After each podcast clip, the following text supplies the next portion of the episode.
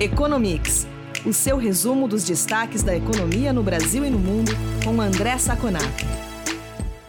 Olá, ouvintes do Economics. Aqui é o Eduardo Vasconcelos, jornalista da FEComércio. Estou aqui com o André Saconato. Oi, Saconato, tudo bem? Olá, Edu, tudo bem? Um olá especial aos nossos ouvintes. Saconato, a taxa de desemprego atingiu 14,7% no primeiro trimestre deste ano, com isso, são 14,8 milhões de brasileiros sem emprego. O índice é recorde da série histórica. Desde 2012, quando a PNAD contínua passou a mensurar o desemprego no país, nunca tivemos uma taxa tão elevada como essa. Além desta situação apresentada pela PNAD, queria que você comentasse sobre o CAGED, que mês após mês apresenta bons números é, relacionado à geração de empregos formais no país. Então, queria ouvir a sua análise sobre o desemprego e sobre os números conflitantes entre as duas pesquisas. Olha, Edu, é, esse é um debate que vem sendo travado com certa frequência na, entre os economistas, né? É, geralmente, o mercado de trabalho é o último a sentir tanto como a economia está melhorando, quanto quanto a economia está piorando. O mercado de trabalho no Brasil é muito engessado por leis trabalhistas que não trazem muita dinâmica. Então, o empresário demora muito para demitir e demora muito para contratar, com medo de todas as obrigações que ele vai ter quando ele contrata ou quando ele vai ter que demitir. É, essa diferença entre CAGED e PNAD, como eu disse, vem sendo discutida com bastante frequência. A tendência é que, para efeitos de comparação, principalmente com o ano passado, a PNAD é melhor. Eu explico por quê. O CAGED passou por muitas mudanças metodológicas, inclusão do e-social, alguns problemas de sazonalidade por conta da pandemia, e vários outros pontos, várias outras mudanças que foram feitas recentemente. Então, a comparação com o CAGED fica muito complicada, porque você pode estar comparando banana com laranja. É uma coisa que geralmente não dá para a gente resultados positivos. É, resultados não positivos, eu diria, mas resultados é, com rigor técnico. Então, nesse sentido, a PNAD é uma melhor comparação. Tá? Como você disse, os resultados da PNAD não estão na mesma direção que os resultados do IBCBR de arrecadação que nós tivemos no começo do ano. Mas isso não desautoriza a PNAD, porque, como eu disse no Brasil, comumente, o último, o último número que começa a responder tanto as subidas como descidas é o mercado de trabalho. É, esse número da PNAD ruim que você é, mostrou para os ouvintes, ele tem vários motivos, né? É, essa é uma época que geralmente a desocupação ela tem uma alta sazonal, porque as empresas, o comércio, os serviços despejam aqueles temporários do final do ano. A ocupação total de pessoas no mercado de trabalho hoje, que representa quantas pessoas economicamente ativas estão empregadas, hoje está em menos de 50%, está em 48,4%. Isso porque você tem desempregados, que são as pessoas procurando emprego, desalentados, que são as pessoas que já desistiram de procurar emprego e que estão na força de trabalho, e você tem subocupados. Subocupados são pessoas que queriam trabalhar mais, mas não conseguem emprego. Eles têm um bico, eles têm um trabalho temporário, um trabalho de meio período, mas gostariam de trabalhar mais. Só para o nosso ouvinte ter uma ideia, os desalentados hoje já estão em 6 milhões. São 6 milhões de pessoas que desistiram por algum motivo de, de procurar trabalho.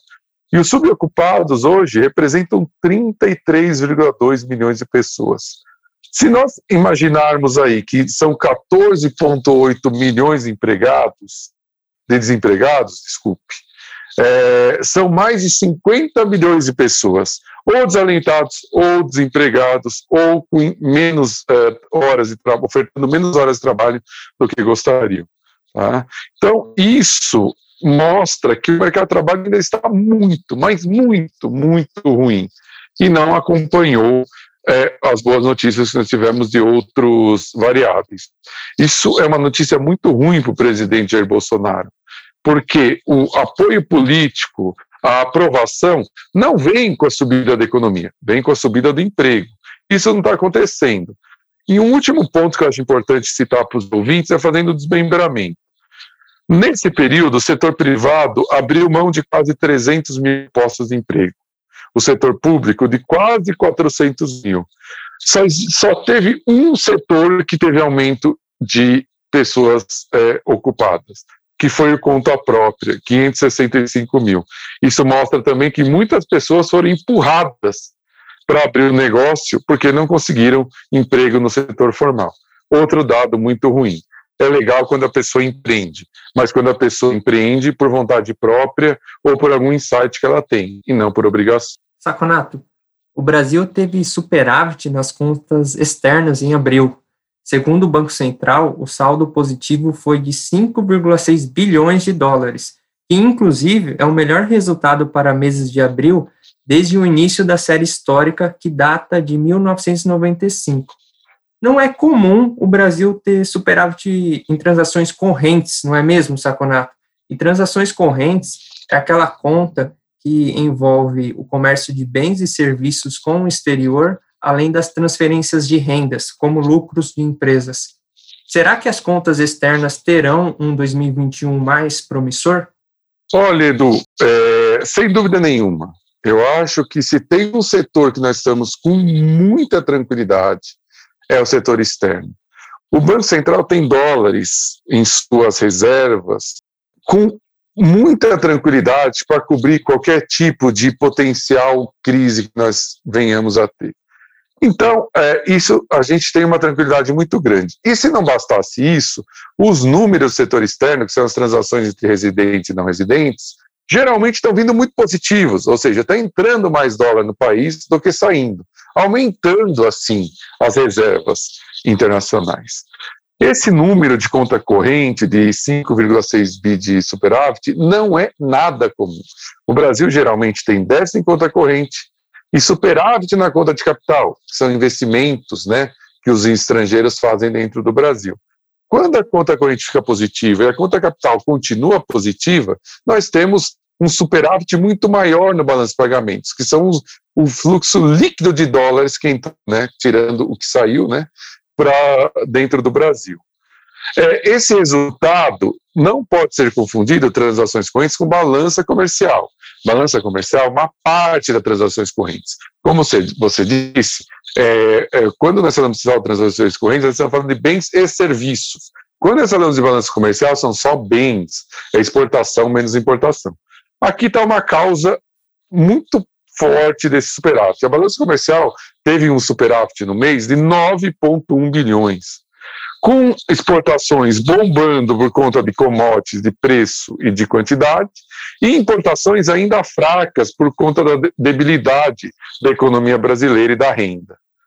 Além disso, o investimento externo direto, que, é o dinheiro que as empresas colocam aqui no Brasil para fazer plantas, para comprar capital, para melhorar a produção das suas subsidiárias, nesses quatro meses teve superávit de 21,3 bilhões, contra, contra é, um, um déficit de transações correntes muito menor. Em 12 meses, esse déficit está em 12,4 bi. Então, assim, não existe nenhum risco dentro desse setor externo. E aí a pergunta, poxa, se está entrando muito dólar, a tendência é que o real se valorize, ou que o dólar desvalorize, que a gente baixe desse 5,30, que virou o novo platô para o dólar? Aí depende, Edu. Por quê? Porque o câmbio ele tem dois componentes: o superávit em balança, em, em balança de pagamentos e o risco que as pessoas entendem que, como o Brasil está.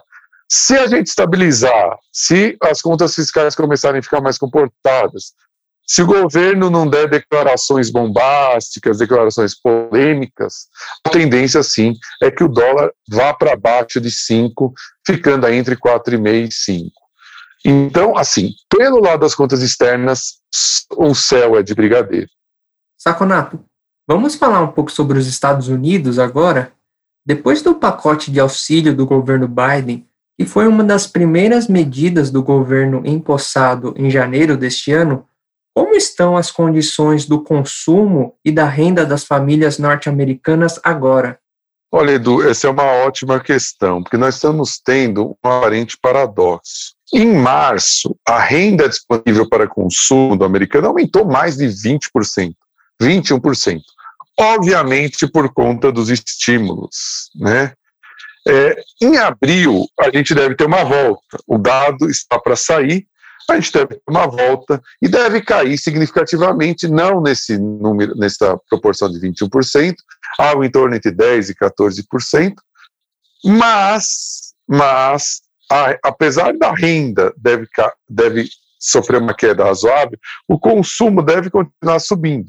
E isso em meio por cento, um valor muito alto, porque antes da pandemia o consumo subia em média 0,3%, 0,25%. E aí vocês podem me perguntar, mas por que está acontecendo isso? Né? Se você vai ter uma queda de renda, ao mesmo tempo vai ter aumento de consumo. Isso tem duas explicações. Essa alta do consumo vem principalmente de pessoas de mais alta renda, que não perderam emprego, e o segundo ponto, e aí que, que faz essa dicotomia entre renda e consumo. A política monetária do Fed, que compra ativos, que compra dívida, que compra debêntures, faz com que esses ativos se valorizem, ao invés de desvalorizar. E as pessoas de mais alta renda, no seu portfólio, têm muitos desses ativos. Então, a riqueza delas aumenta, o valor patrimonial aumenta, não é a renda. A renda pode até se manter constante, mas o valor disponível que ela pode ter para consumo aumenta, porque o, os investimentos, a poupança que ela tem aumenta. Então, esse aumento está vindo claramente das classes mais altas de renda, de que ganham 150 mil dólares por ano para mais. Por isso que justifica essa diferença entre renda e consumo, tanto pelo fato dessas pessoas de mais alta renda não terem perdido emprego, como aumentou a sua riqueza. É, é óbvio que no longo prazo a economia tem que começar a aquecer e todas as classes têm que começar a aumentar é, a renda para que o consumo se mantenha. Mas, por enquanto, as classes de mais alta renda e a poupança adquirida né, ao longo do tempo estão mantendo esse consumo lá para cima. Saconato, temos notícias na imprensa internacional indicam que o governo da China começa a enfrentar problemas para refinanciar a sua dívida. O que exatamente ocorre por lá? E isso pode impactar o crescimento chinês, que vale lembrar, é o nosso maior parceiro comercial? É, Edu, nós temos é, falado sobre essa preocupação sobre o ciclo de crescimento chinês já alguns economistas. E agora nós temos mais dois fatos para corroborar essa nossa preocupação. Primeiro, os governos locais têm 2,3 trilhões de dólares em dívida escondida. O que, que são essas dívidas escondidas? Ah, esses governos sofrem muita pressão para melhorar a infraestrutura dos, das suas províncias. Né? Mas eles não têm mais tanto dinheiro do governo chinês que está segurando um pouco a política fiscal e a, política monetária também. Então, eles têm algumas entidades vinculadas a esses governos que soltam os títulos que são vendidos no mercado relacionados a essas obras de infraestrutura. São os LGFVs. Né? Que em português seria veículos de financiamento dos governos locais. Isso não vai para o balanço, não vai para o déficit. Então, essas dívidas não estão nos balanços auditados né, por entidades internacionais desses governos locais, mas eles terão que ser pagos. Tá? Não tem como evitar. Por outro lado, o governo chinês, que geralmente irriga de dinheiro esses governos locais, o governo federal, o governo da China como um todo, já mostra a dificuldade de rolar a sua dívida, que hoje está em 15 trilhões de dólares. Teve um tranche de 900 bilhões que teve grande dificuldade de ser rolado. O mercado pediu juros muito maiores, muito mais altos.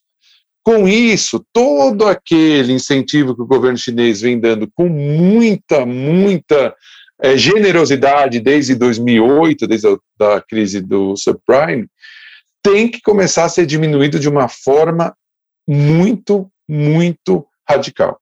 Política monetária e política fiscal tem que apertar os cintos para que essa dificuldade de rolar dívida não vire uma crise. não vire uma queda de confiança na capacidade do governo chinês de pagar as suas dívidas.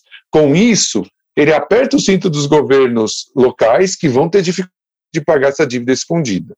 Qual que é o resultado de tudo isso? Esse aperto de cinto vai fazer com que os governos diminuam o incentivo que ele dá à economia.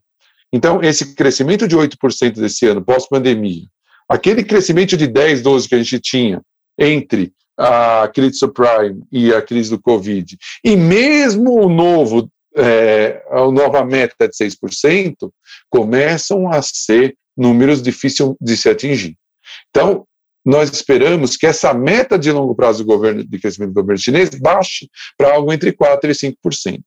Isso vai fazer com que o governo chinês tenha jogue menos incentivo, a economia chinesa seja menos uh, apta a crescer aqueles níveis anteriores e a compra de commodities também deve diminuir na margem. Não a ponto de baixar muito o preço de commodities, mas essa subida, esse super ciclo de commodities, na nossa visão, tem é, final é, já contratado. Você continua, pode continuar com o preço lá em cima, mas a taxa de crescimento do preço vai diminuir. Isso é para a gente ficar de olho aqui no Brasil, principalmente os setores que estão ligados a commodities. Saconato, é isso por essa semana. Obrigado e até a próxima edição do Economics. Muito obrigado, Edu. Muito obrigado aos ouvintes que estiveram conosco até agora. E nos vemos no próximo Economics.